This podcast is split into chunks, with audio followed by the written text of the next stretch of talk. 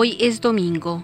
Comentario de la liturgia de la palabra de este día en el contexto de la celebración eucarística. Tercer domingo del tiempo de Adviento, ciclo B de la liturgia.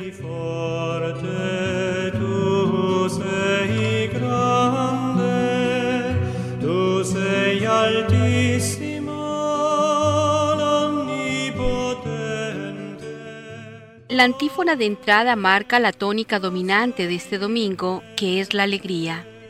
Estad siempre alegres se convierte en una consigna repetida en el Adviento que debe permanecer todo el año. Si el Señor está cerca, su proximidad no debe ser motivo de tristeza, sino de gozo. Él viene en persona y nos salvará, hará brotar la justicia y cancelará nuestra condena. Por eso los salmos y el cántico de la Virgen María proclaman la grandeza del Señor, y las segundas lecturas abundan en la invitación a la alegría, y también a la firmeza y a la paciencia en la espera. En los Evangelios vuelve a presentarse Juan el Bautista en un contexto de preguntas acerca de él mismo y de Jesús. ¿Eres tú el que ha de venir? ¿Tú quién eres? Entonces, ¿qué hacemos? Cuyas respuestas vienen a confirmar que han llegado los tiempos esperados del Mesías, que es reconocido por los pobres en el Espíritu, mientras que otros se sienten defraudados por Jesús. Se acercan ya las fiestas del nacimiento del Salvador, y estas celebraciones han de prepararnos para aquellas tal como quería hacerlo el Bautista con su pueblo, purificándonos de todo pecado.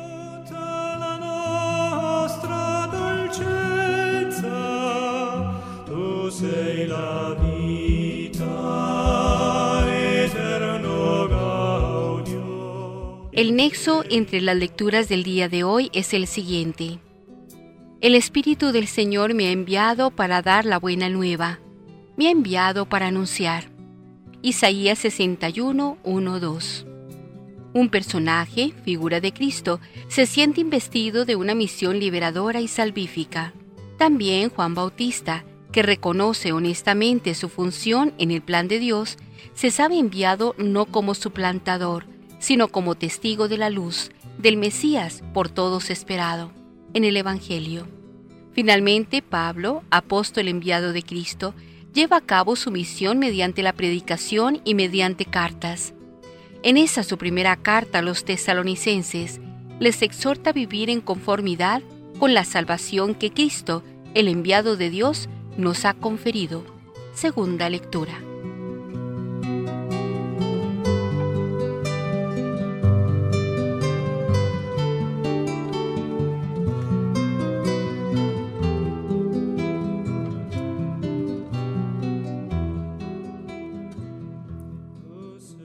La primera lectura que se nos propone en este día es del libro del profeta Isaías, capítulo 61 versículos del 1 al 2a y del 10 al 11. Las realidades de pobreza y marginación no deben hacernos perder la fe. El profeta Isaías nos invita a mantener la esperanza porque la acción de Dios es siempre eficaz.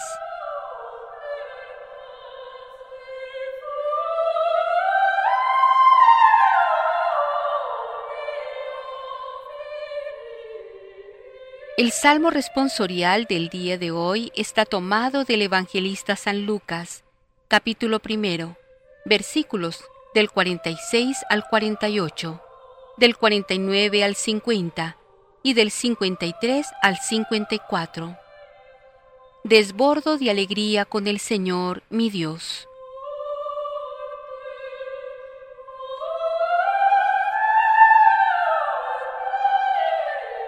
La segunda lectura en la Eucaristía de este domingo es de la primera carta del apóstol San Pablo a los tesalonicenses, capítulo quinto, versículos del 16 al 24.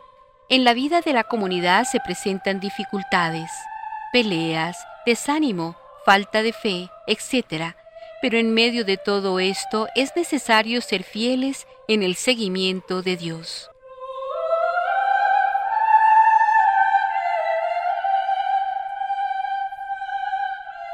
Del profeta Isaías, capítulo 61, perícopa 1, está tomado el canto al Evangelio de hoy.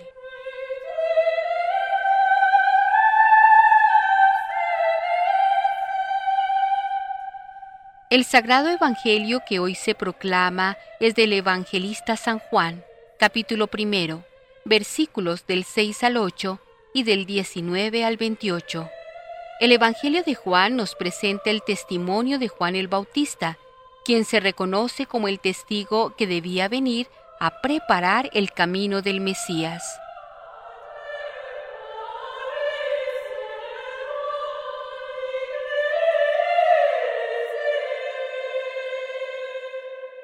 Liturgia de la Palabra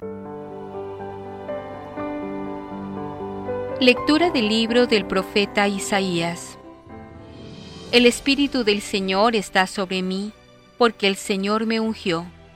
Él me envió a llevar una buena noticia a los que sufren, a curar los corazones destrozados, a promulgar la liberación de los cautivos y la libertad para los presos, a proclamar el año de gracia del Señor. Desbordo de gozo y alegría con el Señor mi Dios, por el traje de gala que Él me puso al cubrirme con el manto de su triunfo Así se ciñe un novio la diadema, y una novia se adorna con sus joyas. Como hace la tierra que germinen las semillas y florezcan las plantas de un jardín, así hará el Señor que triunfe la justicia, y se le cante un himno en todas las naciones. Palabra de Dios. Te alabamos, Señor.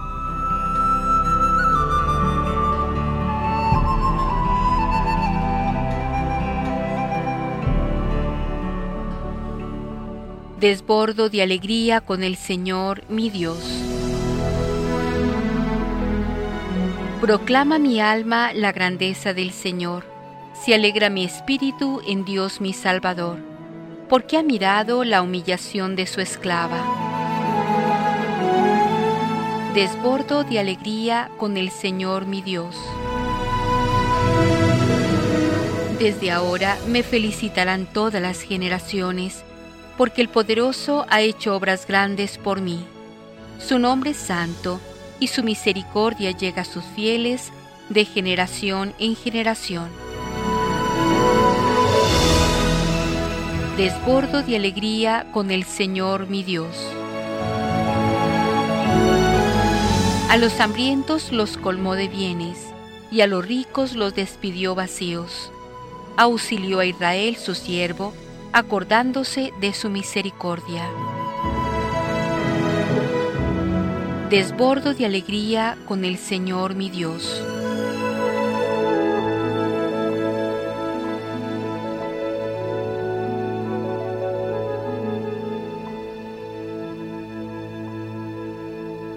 Lectura de la primera carta del apóstol San Pablo a los tesalonicenses. Hermanos, Estad siempre alegres, orad sin cesar, en toda circunstancia, dad gracias a Dios. Esto es lo que quiere Dios de vosotros en Cristo Jesús. No extingáis el fuego del Espíritu, y no despreciéis el don de profecía. Examinadlo todo y quedaos con lo bueno. Evitad toda especie de mal. Y el Señor de la paz os santifique enteramente, para que todo vuestro ser, espíritu, alma y cuerpo, se conserve íntegro y sin mancha, para cuando llegue en su gloria nuestro Señor Jesucristo. Quien os llama es fiel, Él cumplirá sus promesas. Palabra de Dios, te alabamos Señor.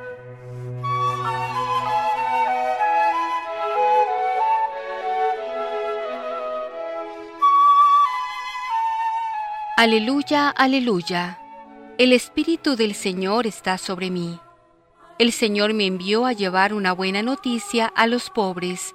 Aleluya.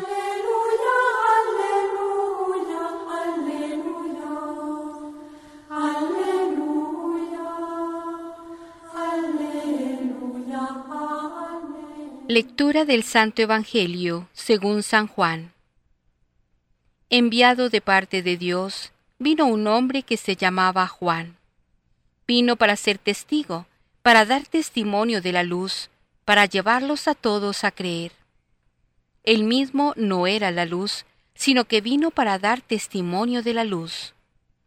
Este fue el testimonio que dio Juan cuando las autoridades judías le mandaron desde Jerusalén algunos sacerdotes y levitas para preguntarle quién era él. Y él declaró sin reservas, sin embagues ni rodeos, declaró que no era el Mesías. Ellos le preguntaron, ¿Entonces qué? ¿Eres tú Elías? Él dijo que no. ¿Eres tú el profeta anunciado? le preguntaron. Y él de nuevo respondió que no. Entonces le insistieron, Dinos quién eres, para poder llevar una respuesta a los que nos enviaron. ¿Qué dices de ti mismo?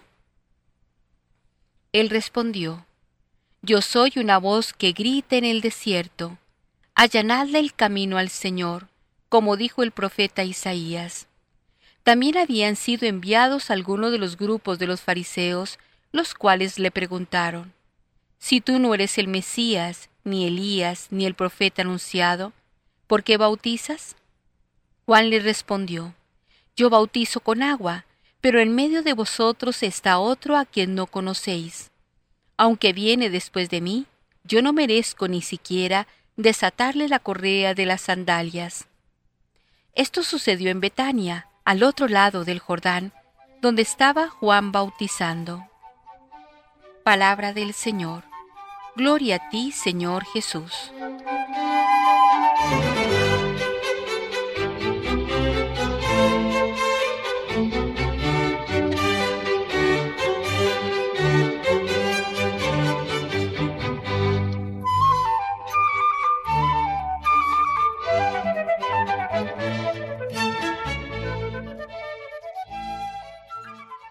Comentarios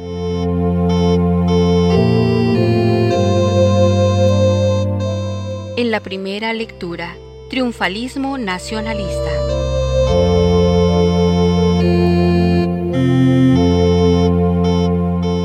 Dado que estas dos lecturas bíblicas forman una sola perícopa literaria con idéntico contenido y reflejan una misma situación histórica, nos vemos obligados a reflexionar sobre ellas conjuntamente. Al comenzar la vida pública, nos cuenta San Lucas que Jesús se aplicó literalmente estas palabras del profeta. Con ello Cristo inauguraba la nueva era mesiánica. La presencia del Espíritu sobre él en el momento del bautismo fue como la consagración a la obra salvífica a que estaba destinado. Pero las perspectivas inmediatas de este oráculo en el siglo VI estaban muy distantes del futuro Mesías, aunque apuntando a él, tenían como objetivo presente otras realidades tipo.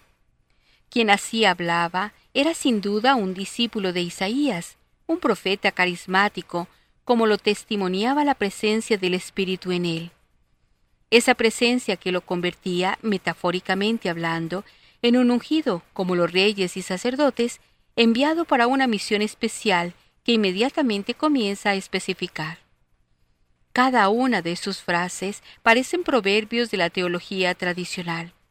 Un claro ejemplo de cómo unas mismas imágenes van adquiriendo contenidos diversos a medida que la revelación avanza. La liberación de los cautivos y encarcelados, que en el segundo Isaías aludía a los presos de Babilonia, adquiere aquí el amplio sentido de liberación de las dificultades e injusticias de la vida posexílica. Liberación divina, en marcado contraste con las esclavitudes producidas por los azares de la vida. La libertad en Cristo de los hijos de Dios.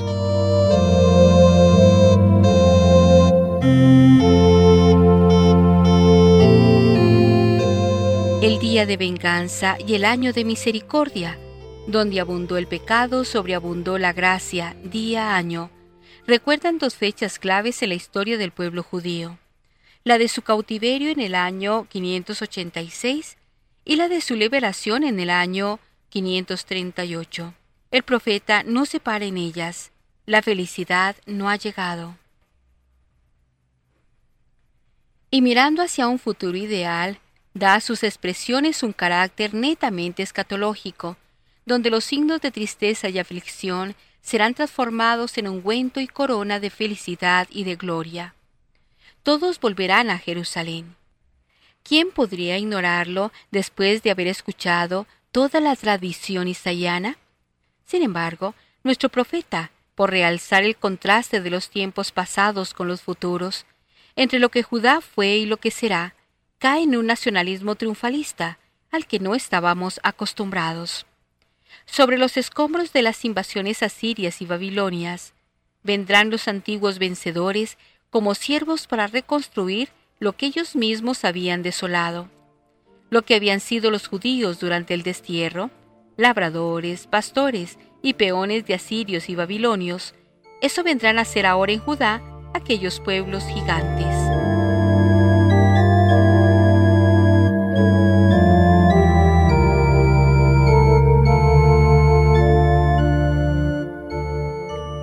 Ellos les correspondía ser la élite de la sociedad, los sacerdotes del Altísimo, los ministros del Dios único. El hambre que pasaron se convertirá en exquisitos manjares seleccionados de entre todas las naciones. Serán un pueblo sacerdotal. Sabemos que todo esto se ha cumplido en la nueva alianza que les fuera prometida al quedar definitivamente rota la sinaítica. Pero de qué modo tan distinto al que ellos imaginaban. Sus aspiraciones de revancha quedaron reducidas a tenues sombras de esa grandiosa realidad de los tiempos mesiánicos.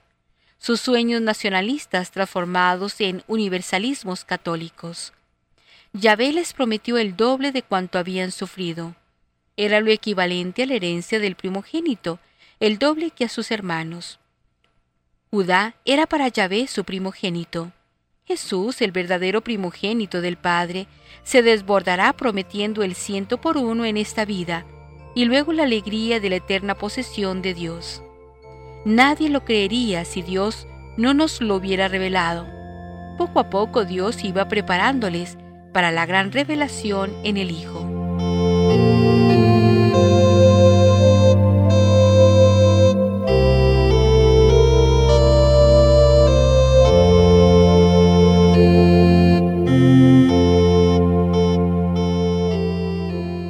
La segunda lectura, una Eucaristía debe ser siempre profética.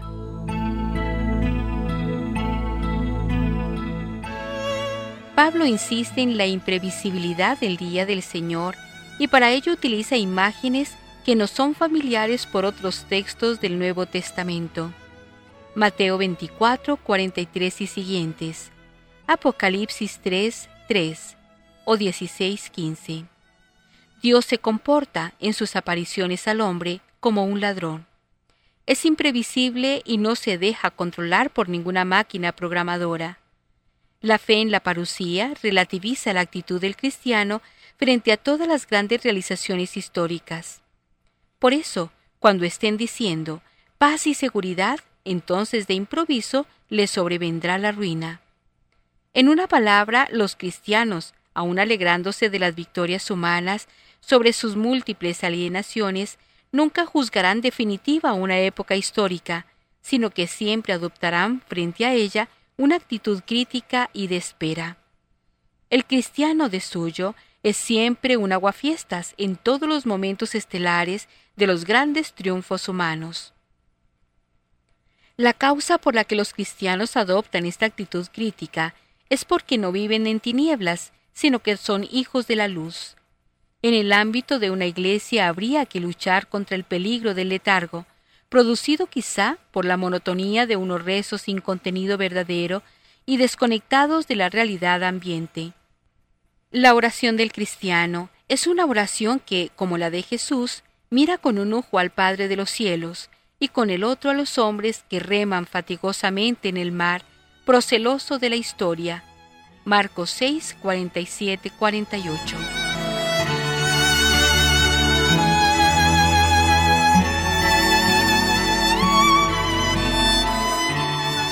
Este estado de alerta no es solamente de orden intelectual, sino también moral. Estamos vigilantes y vivamos sobriamente. Para obtener esta alegría contra el letargo, Los cristianos deben ser constantes en la acción de gracias o en la celebración de la Eucaristía, que por lo tanto no debe ser evasiva, sino tremendamente comprometida con la realidad actual. Por eso Pablo exhorta a no apagar el espíritu ni despreciar el don de profecía. Las Eucaristías deben ser proféticas, de otra manera no corresponden al designio de Cristo. Así, solamente las comunidades cristianas serán fermentos positivos en el curso de la historia, poniendo proa a la parucía del Señor.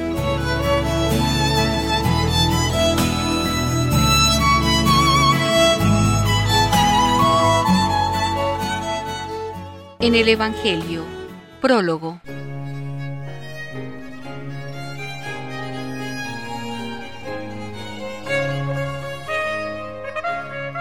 El prólogo del Evangelio de Juan es una pieza de valor único. Como los demás evangelistas, lo antepone a su obra para presentarnos al protagonista de su narración. A diferencia de ellos, no se queda en el Bautista y en el bautismo de Jesús como Marcos, ni en el nacimiento virginal como lo hace Mateo y Lucas. Él llega hasta los orígenes, y estos orígenes se remontan a la eternidad misma de Dios. Solo así la presentación es completa. En la presentación de la palabra se distinguen tres fases. Su preexistencia, versículos del 1 al 5, preexistencia real y personal, existencia en plena comunión con el Padre, estaba en junto a Dios. La eternidad, personalidad y divinidad del Logos son las tres afirmaciones esenciales del versículo 1. Pero no pensemos que el evangelista hace especulación filosófica. Ha querido sencillamente poner la base sólida, dar la razón última del por qué esta palabra puede hablarnos de Dios. El poder revelador y salvador de esta palabra tiene su fundamento en el origen y naturaleza de la misma. El evangelista utiliza categorías esencialistas solo en apariencia. En realidad son categorías existenciales, porque la palabra tiene como función esencial hablar, dirigirse a alguien esperando ser acogida y respondida. La palabra supone unos destinatarios a quienes va dirigida, y para ellos, para los hombres, es vida y luz. Todo aquello que puede dar a la vida humana su plenitud y sentido incluso superando sus propias posibilidades y sueños.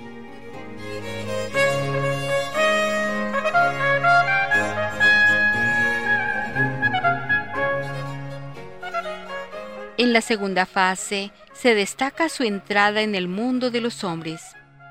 La mención del Bautista, provocada por la palabra luz, nos sitúa en el terreno histórico.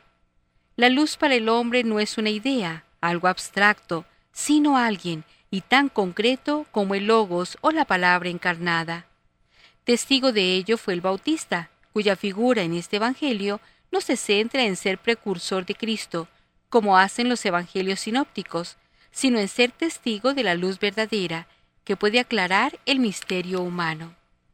Toda la razón de ser del Bautista está en función de su testimonio. La función iluminadora le compete al Logos, por razón de su divinidad. Ahora se nos dice en el versículo noveno que esto ha ocurrido en el cuadro histórico de la presencia de Cristo, y al entrar en la realidad humana, el Logos, la palabra esencial de Dios, coloca al hombre ante una necesaria decisión. Esta palabra es esencialmente interpelante, decisión inevitable de aceptación o de repulsa. El evangelista habla primero de la repulsa, equivalente en su terminología a no conocer, no recibirlo. Son expresiones sinónimas de no creer en este Evangelio de Juan. Con estas expresiones se acentúa la incredulidad judía y de todos aquellos que se niegan a aceptar esta palabra. A continuación se nos habla de la aceptación. Recibirlo significa, en este caso, la acogida favorable del revelador divino y de su palabra. Es sinónimo de la fe y la consecuencia de esta aceptación favorable es la filiación divina, que es presentada como partiendo de la iniciativa de Dios, no como posibilidad o decisión puramente humana. El texto originariamente, al excluir esta posibilidad humana, lo había hecho al estilo semítico, con la expresión carne y sangre. Este nacimiento no procede ni de la carne ni de la sangre, es decir, de la posibilidad humana.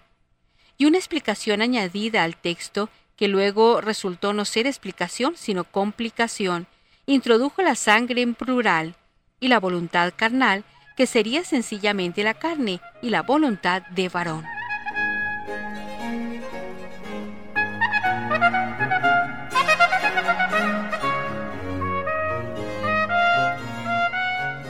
La tercera fase es la encarnación. El Verbo se hizo hombre y habitó entre nosotros, y hemos visto su gloria. Es el punto culminante del prólogo. En sí se nos habla de ocho puntos principales. De la paradoja increíble que el Logos eterno de Dios, recuérdense las afirmaciones del versículo 1, haya entrado en la historia humana. Entrada en la historia humana como sujeto de esta historia, como mentor de la misma había entrado en su propia venida, en la creación, cuando Dios creó por la palabra. Acontecimiento único y casi increíble. Dios mismo entra en la historia como uno más de los que hacemos esta historia, y al mismo tiempo es el rector o mentor de la historia. Segundo punto. La afirmación de la encarnación obedece también, dentro de la intención del evangelista, a ofrecer la razón última de esa posibilidad que se le ofrece al hombre de llegar a ser hijo de Dios. Tercero, esta culminación del prólogo habla elocuentemente del amor infinito de Dios. Esta es la razón por la cual el evangelista afirma que el verbo se hizo carne, no hombre, aunque en realidad lo que se quiere afirmar es que se hizo hombre.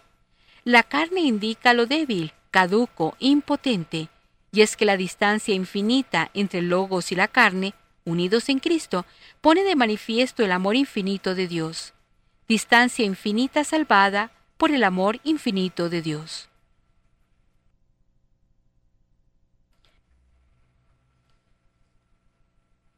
Cuarto, el evangelista prepara así el terreno para las afirmaciones eucarísticas, que hará posteriormente en su capítulo sexto el logo se hizo carne, es necesario comer la carne del Hijo del Hombre. Quinto, la afirmación pone de relieve la habitación de Dios entre los hombres, plantó su tienda, que es la traducción del verbo griego correspondiente y que acostumbramos a traducir por habitó. Estamos ante la culminación de todos los ensayos de esta habitación de Dios en medio de los hombres. Ensayos que recoge el Antiguo Testamento cuando habla de la tienda, el templo, el tabernáculo. Sexto, como consecuencia, en Cristo puede verse la gloria de Dios, una visión muy próxima a la fe. De hecho, esta visión de la gloria solo es asequible a los creyentes. Hemos visto su gloria. Séptimo, para poner más de relieve todo el acontecimiento se contrapone a Jesús, el Verbo hecho carne, con Moisés, por Moisés vino la ley, que era considerada como la garantía de la gracia y de la fidelidad de Dios para con su pueblo. Por Jesús vino la gracia, pero una gracia incalculable, gracia sobre gracia. Y por último, en oposición a las religiones paganas que hablaban de ver a Dios, afirma Juan que esto es imposible, pero a través de Jesús tenemos su revelación. Jesús nos manifiesta a Dios nos lo da a conocer.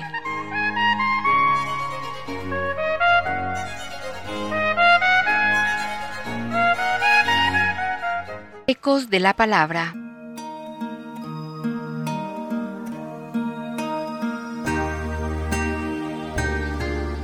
El Evangelio de hoy nos habla de un personaje adusto, de voz áspera, vestido con pieles de camello y acostumbrado al menú salvaje del desierto era Juan Bautista, que venía a preparar los caminos del Señor.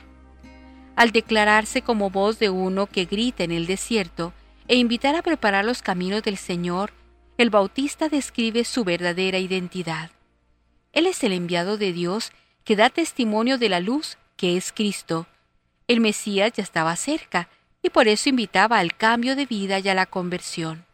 Testigo es toda persona que narra fiel y responsablemente ante otros lo que ha visto u oído, para que resplandezca la verdad y la justicia. El mayor testigo es quien da su vida por los demás. Juan fue una persona austera en el vestir y se alimentaba frugalmente. En nuestra sociedad de consumo, ¿somos capaces de aplacar la fiebre del derroche y del egoísmo? ¿Somos capaces de ser austeros? Juan fue una persona de gran entereza, que decía las cosas sin temor. No te es lícito tener como mujer la de tu hermano. Le replica a Herodes, así le cueste la vida. Nosotros eh, tenemos el valor de proclamar la verdad y de denunciar la injusticia, aunque se rían de nosotros o a pesar de consecuencias engorrosas. Juan fue una persona humilde, no se consideraba digno de ser el siervo de Jesús. No sucumbió ante la embriaguez del aplauso. ¿Queremos aparentar lo que no somos o no tenemos? ¿Somos sinceros y leales? Además, Juan fue una persona modesta. Él dijo, conviene que él crezca y que yo disminuya, evitando el orgullo y la publicidad. Sabemos ser generosos y ceder el paso a los otros, a los hijos, a los más jóvenes, facilitando su promoción. Al invitarnos a hacer llano el camino del Señor, Juan nos recuerda que la vida debe ser un camino transitable, sin huecos, con rumbo y destino, sin extraviarse de la ruta, pues podríamos caer en la desgracia. Es necesario proceder con dignidad y con honradez. Necesitamos desarmar nuestro corazón del orgullo, del egoísmo, de la codicia y de la infidelidad. Necesitamos arrepentirnos de nuestros pecados y alejarnos de una vida cómoda o llena de placeres que nos impide sentir hambre de Dios, fuente de la verdadera felicidad. Siempre corremos peligro de extraviarnos de los caminos del Señor y de ponerle obstáculos. Preguntémonos si hoy somos aliento, luz y motivo de alegría para los demás, si sabemos ser personas austeras, sinceras, francas, humildes, insobornables. Lo único que puede vencer la insatisfacción del hombre actual es un testimonio personal y comunitario de alegría y de esperanza. Después de esta primera reflexión, pues ahondemos en el mensaje doctrinal de nuestras lecturas. Hablemos de la misión. Por encima de todo, la misión. Es esta, en mi opinión, la gran enseñanza de la liturgia de hoy. El profeta para el pueblo ya regresado del exilio babilónico recibe una misión que en parte le tocará realizar entre sus contemporáneos, pero que en la mayor parte remite a la figura futura del Mesías. Con toda razón Jesús hará propia esta misión del profeta, indicando así el cumplimiento de la escritura y de su vocación, además de su misión mesiánicas. Juan el Bautista, por otra parte, es muy consciente de quién es Él y de cuál es su misión. Él no es el Mesías. Él no realiza la figura mesiánica del texto de Isaías. Él es solo una voz que prepara los caminos del Mesías. Es solo un testigo de la luz que alumbrará a todos los hombres. Saberse con misión no es suficiente. Hay que reconocer cuál es la propia misión en los designios de Dios. Nuestra misión, como la de Juan el Bautista, es la de ser testigo de la luz, como la de Pablo y la de los primeros cristianos, es ser apóstoles de Jesús. Hay pues un hilo continuo entre la misión del profeta, la de Juan el Bautista, la de Jesús, la de Pablo y la de los cristianos de todos los tiempos. Esta continuidad garantiza y da credibilidad a nuestra conciencia y a nuestro sentido de misión entre los hombres.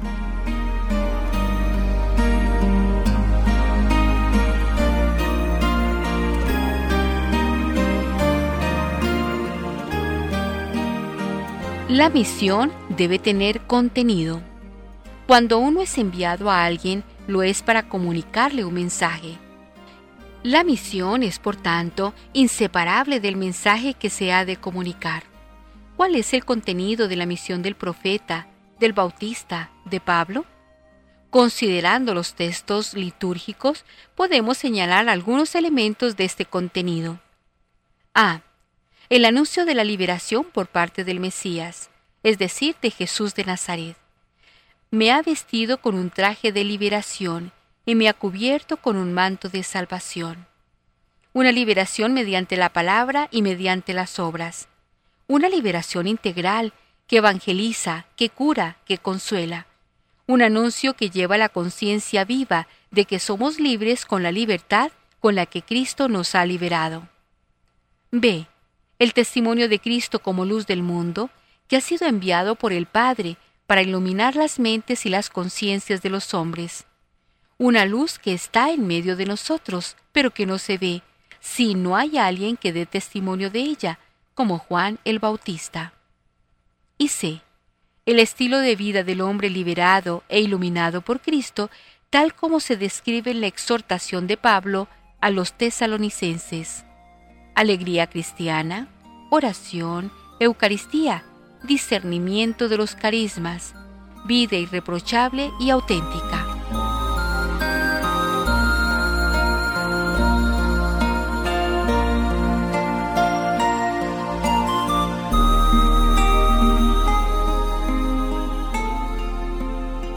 Así que como consecuencia de lo que hemos dicho, estamos viendo que los cristianos tienen una misión. No se puede separar el nombre de cristiano de la misión. Por definición, cristiano es el discípulo de Cristo, que participa de la misma misión de Jesucristo. Si alguna vez hubo cristianos pasivos, esa época ciertamente no puede ser la nuestra. Cada cristiano ha de ser consciente de que tiene una misión que realizar en la Iglesia santificar su vida y colaborar en la santificación de los demás. Los primeros destinatarios de la misión somos nosotros mismos, porque solo cuando nosotros somos evangelizados podemos ayudar en la evangelización de otros. ¿Cómo ser misioneros de nosotros mismos? El Espíritu Santo que nos habla al corazón mediante la Biblia y a través de las enseñanzas de la Iglesia nos irá mostrando a cada uno las formas personales y concretas de conseguirlo. Pero somos también misioneros de nuestros hermanos, cualesquiera que sean, hagan lo que hagan, independientemente de las circunstancias existenciales en que se hallen. Somos cristianos, es decir, enviados por el mismo Cristo a anunciar en la escuela, en la casa, en la oficina, en la calle, en el club, en el parlamento, etc., que Jesucristo es el Salvador de todos y que Él es la luz del mundo que ilumina a todas las oscuridades de la conciencia individual y de la existencia social y colectiva, que Jesucristo Salvador crea un hombre nuevo y un estilo nuevo de vida, dignos de vivirse.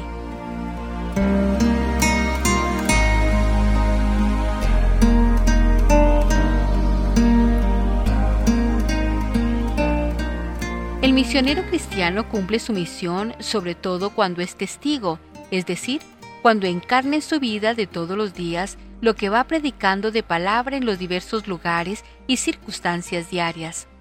La participación cotidiana en la Eucaristía consolida la vocación de testigo. En efecto, se da testimonio ante todo de que la Eucaristía es el centro de convergencia y punto de referencia de la fe y de la santidad. Además, participando al misterio de la redención y al alimentarnos con el cuerpo y la sangre de Cristo, se recibe una fuerza espiritual inimaginable para ser testigo de Cristo Salvador, luz del mundo y Rey de los corazones de los hombres. Finalmente, con la Eucaristía damos testimonio de pregustar ya al Señor que viene, en la Navidad mediante la actualización litúrgica del misterio, al fin de los tiempos mediante la virtud de la esperanza de poseer plena e íntegramente lo que ahora solo sacramentalmente pregustamos.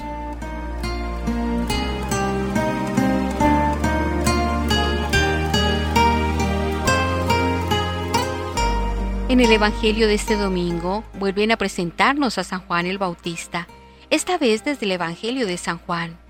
San Juan Bautista era primo de Jesús, pero no lo conocía, según nos dice él mismo. Fue su precursor, apareció en el desierto para anunciar la llegada del Mesías. Por todo esto, San Juan Bautista era un personaje central del Adviento, este tiempo de preparación que la liturgia nos ofrece antes de la Navidad. Por ello es útil revisar el relato que de San Juan Bautista hacen los cuatro evangelistas. Mateo 3, 1.12, Marcos 1, 1.8, Lucas 3, 1.17 y Juan 1, 6, 28. Allí podemos ver varias cosas importantes a tener en cuenta en preparación para la venida del Señor. San Juan Bautista predicaba un bautismo de arrepentimiento. Pedía con su predicación que la gente se convirtiera de la vida de pecado y se resolviera a vivir una vida nueva de acuerdo a la ley de Dios. Es lo que nosotros debemos hacer en preparación a la venida del Señor.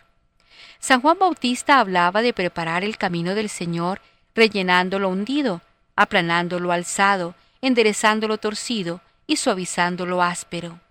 Se trata esto de reformar nuestros modos equivocados de comportamiento y de costumbres. Por ejemplo, rellenando las bajezas de nuestro egoísmo y envidia, rebajando las alturas de nuestro orgullo y altivez, enderezando los caminos desviados y equivocados que no nos llevan a Dios, suavizando las asperezas de nuestra ira e impaciencia, en general, corrigiendo nuestros defectos, vicios y pecados. La primera lectura es del profeta Isaías, el cual desde el Antiguo Testamento también anunciaba a Cristo. Isaías fue el profeta que más claramente describió, por adelantado, la vida, pasión y muerte de Jesucristo. En este trozo de Isaías vemos la descripción de la misión del Mesías. Un día Jesús leyó ese pasaje de Isaías en la sinagoga de Nazaret, el sitio donde vivía, y agregó al final de la lectura que esa profecía se refería a él mismo. Y vemos en este mismo episodio que a pesar de lo admirados que estaban de los milagros de Jesús y de sus enseñanzas, no pudieron aceptar que Jesús, el de Nazaret, el hijo del carpintero, fuera el Mesías esperado. Veamos con detalle la misión del Mesías, anunciada por Isaías y ratificada por Cristo mismo. Anunciar la buena nueva a los pobres. La buena nueva es el anuncio de la salvación que Jesucristo el Salvador del mundo nos vino a traer. Y la anuncia a los pobres. Pero, ¿quiénes son estos pobres? ¿Serán los que económica y socialmente son pobres? Y si esto fuera así, ¿cómo quedan los que tienen medios económicos y pertenecen a las clases medias o altas? ¿No es para ellos la buena nueva del Señor? Claro que sí lo es, es para todos, pobres y ricos, considerados desde el punto de vista económico y social. Pero todos los que reciban la buena nueva de salvación sí deben ser pobres en el espíritu. Son los mismos a quienes Jesús se refiere en las bienaventuranzas. Mateo 5:3. Pobres en el espíritu son aquellos que se saben nada sin Dios, que saben que nada pueden sin Dios, que en todo dependen de Él esos están listos para recibir la buena nueva que Cristo trae. En cambio, los ricos en el Espíritu, los que creen que pueden por sí solos, los que se creen gran cosa ante Dios, esos no están listos para recibir el mensaje de Jesucristo. Curar a los de corazón afligido. Jesucristo vino a sanar a los que sufren.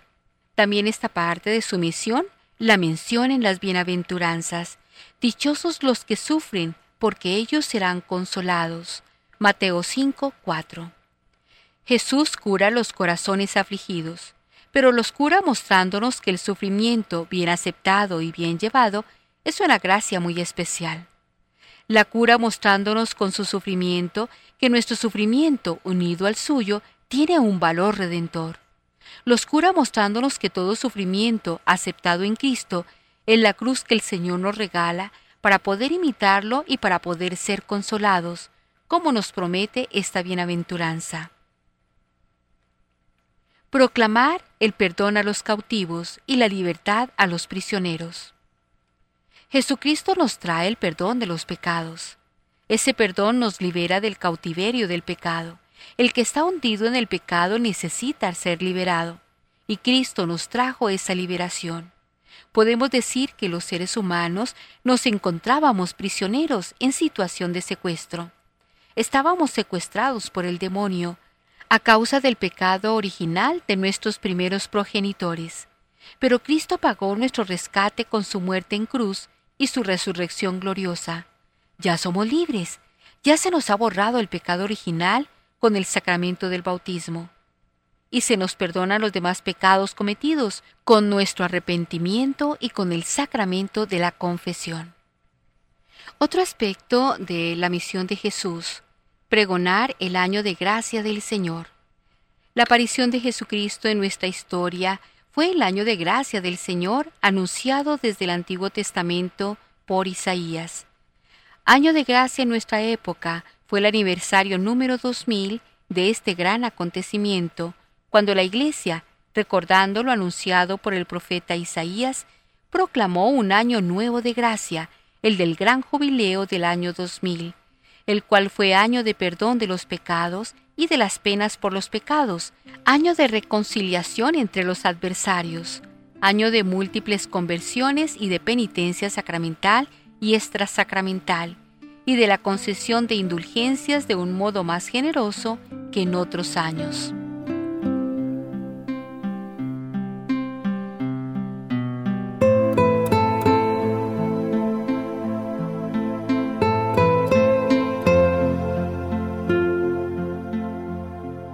Y no podemos dejar de hablar del Magnificat, oración que se nos presenta en el Salmo del día de hoy esa oración de alabanza que la Santísima Virgen María recita al ser saludada como la Madre de Dios por su prima Santa Isabel. Y de este canto de María es bueno resaltar su coincidencia también con lo expresado por el profeta Isaías. A los hambrientos colmó de bienes y a los ricos despidió vacíos. Se refieren estos hambrientos a los que necesitan de Dios y de los bienes de Dios, y se refieren estos ricos a los que creen no necesitar de Dios y de los bienes de Dios. Por ello, a los que necesitan de Él, Dios los colma de bienes, y a los que se bastan a sí mismos, los despide vacíos. En la segunda lectura, San Pablo nos recuerda lo mismo que San Pedro en el pasado domingo, sobre cómo estar preparados para la venida del Señor. Que todo su ser, espíritu, alma y cuerpo, se conserve irreprochable hasta la llegada de nuestro Señor Jesucristo. Y además nos habla San Pablo de la acción del Espíritu Santo en los mensajes proféticos, instruyéndonos sobre la correcta actitud al respecto. No impidan la acción del Espíritu Santo ni desprecien el don de profecía, pero sométanlo todo a prueba y quédense con lo bueno. Veamos ahora en la narración de los Evangelios sobre San Juan Bautista cómo éste cumplió con su misión de anunciar al Mesías y de preparar su camino y cuando lo vio venir, pudo reconocerlo por una íntima revelación que Dios le dio, la cual él hace pública. Yo no lo conocía, pero Dios me envió a bautizar con agua. Me dijo también, verás al Espíritu bajar sobre aquel que ha de bautizar en Espíritu Santo, y se quedará en él. Y yo lo he visto, por eso puedo decir que este es el elegido de Dios. Juan 1, 33, 34. Al ser preguntado por qué bautizaba si no era el Mesías, San Juan Bautista dice que ciertamente él ha estado bautizando con agua, pero que el que viene después de él bautizará con el Espíritu Santo. Jesucristo confirmará este anuncio de San Juan Bautista. En el diálogo nocturno que tuvo con Nicodemo, le dice a este buen fariseo, En verdad te digo, nadie puede ver el reino de Dios si no nace de nuevo, de arriba y ante el asombro de Nicodemo, Cristo le explica, El que no renace del agua y del Espíritu Santo no puede entrar en el reino de Dios. Por eso no te extrañes que te haya dicho que necesitas nacer de nuevo, de arriba. Juan 3, 3, 7. ¿Y qué es nacer de nuevo y de arriba? Para entender esto, no hay más que ver a los apóstoles antes y después de Pentecostés. Hechos 2 y 5, 17-41. Antes eran torpes para entender las sagradas escrituras y aún para entender las enseñanzas que recibieron directamente del Señor. También eran débiles en su fe, deseosos de los primeros puestos y envidiosos entre ellos. Eran además temerosos para presentarse como seguidores de Jesús por miedo a ser perseguidos. Pero sí hicieron algo, creyeron y obedecieron el anuncio del Señor. No se alejen de Jerusalén, sino que esperen lo que prometió el Padre, de lo que yo les he hablado, que Juan bautizó con agua, pero ustedes serán bautizados en el Espíritu Santo dentro de pocos días. ¿Y cómo se nace de nuevo y de arriba? ¿Cómo se nace del Espíritu Santo? Para esto también hay que ver a los apóstoles muy especialmente en los días entre la ascensión del Señor y Pentecostés, y también a lo largo de todos los acontecimientos narrados en los hechos de los apóstoles. Nos dice la Escritura que perseveraban en la oración junto con María, la Madre de Jesús. Hechos 1.14. Quien ha nacido del Espíritu Santo se da cuenta de que ya no es él o ella misma quien rige su vida, sino aquel que vive dentro de sí. Se da cuenta de que vive para Dios, se da cuenta de que pertenece a Dios, de que Dios es lo más importante en su vida y de que toda su vida está orientada hacia Dios en preparación de la venida de Cristo, que tendrá lugar al fin de los tiempos, o que nos llega a cada uno en el momento de nuestra muerte.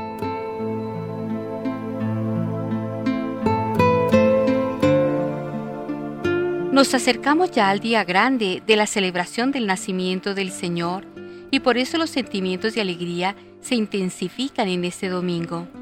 Si el adviento es tiempo de esperanza, forzosamente lo ha de ser también de gozo, porque se trata de la esperanza de la salvación. Y si esperamos al Salvador, ¿cómo no vamos a estar alegres? Por eso la Eucaristía de este tercer domingo de Adviento comienza a modo de canto de entrada con una exhortación que San Pablo dirigió a los filipenses desde la cárcel. Estad siempre alegres en el Señor. O lo repito, estad alegres. El Señor está cerca. El gozo ante la venida del Salvador del mundo puede más que todas las contrariedades y sufrimientos. Por eso es apremiante la llamada a la conversión, que no rompe ni empaña el clima de gozo de este tercer domingo de Adviento, porque el Mesías que esperamos viene por nosotros, para dar la buena noticia a los que sufren, para vendar los corazones desgarrados, para proclamar la amnistía a los cautivos, para proclamar el año de gracia del Señor. ¿Cómo nos alegramos ante la venida del Señor que nos trae dones tan grandes? Estos dones de la salvación que el Señor trae consigo en su nacimiento nos tienen que impulsar a prepararnos para acogerlos con agradecimiento, porque los valoramos mucho y por eso nos esforzamos en purificar nuestra conciencia de todo pecado, y el camino que es el mismo Señor que nos enseñó para lograrlo, o sea, para alcanzar la reconciliación con Dios y con los hermanos, es el sacramento de la penitencia. El gozo de que hablan el profeta y San Pablo brota de aquí, de la experiencia del perdón, de sentirnos realmente perdonados y acogidos por el amor de Dios, y porque ya nos encontramos a un paso de la celebración del nacimiento del Salvador. Es un gozo que no tiene nada que ver con esa alegría desbocada, artificial y vacía, provocada por sustancias estimulantes y ritmos aturdidores. Pues bien, para mantener vivo el deseo del encuentro con el Señor y para disponernos activamente a Él, el apóstol nos recomienda la oración, porque la oración es el cauce normal para expresar y cultivar la relación personal con Dios, fuente de toda alegría. La oración no es un entretenimiento para vagos y desocupados. Al contrario, orar con perseverancia dando gracias es, según San Pablo, la voluntad de Dios en Cristo Jesús respecto de vosotros. O sea, que Dios quiere que oremos, que entablemos con frecuencia un diálogo amoroso y confiado con Él, porque sin oración frecuente el espíritu del bien se apaga y la maldad se apodera de nosotros. Sin la oración la llama de la fe se apaga, el impulso de la esperanza viene a menos y la caridad se enfría. La oración es el portillo por donde llega a nosotros la luz de Dios, que ilumina nuestras tinieblas. Nos ayuda a reconocer nuestros pecados y acercarnos con confianza al sacramento del perdón. Solo podremos ser testigos de la luz si vivimos en la luz, solo si somos luz podremos iluminar. Al final de su exhortación, San Pablo formulaba un deseo oración que el Dios de la paz os consagre totalmente y que todo vuestro ser, alma y cuerpo sea custodiado sin reproche hasta la venida de nuestro Señor Jesucristo. Pues vamos a pedir al Señor que se cumpla en nosotros este deseo del apóstol y que su oración sea escuchada para llegar a la Navidad, fiesta de gozo y salvación, y poder celebrarla con alegría desbordante por intercesión de la Madre de Dios. Amén. Feliz domingo para todos.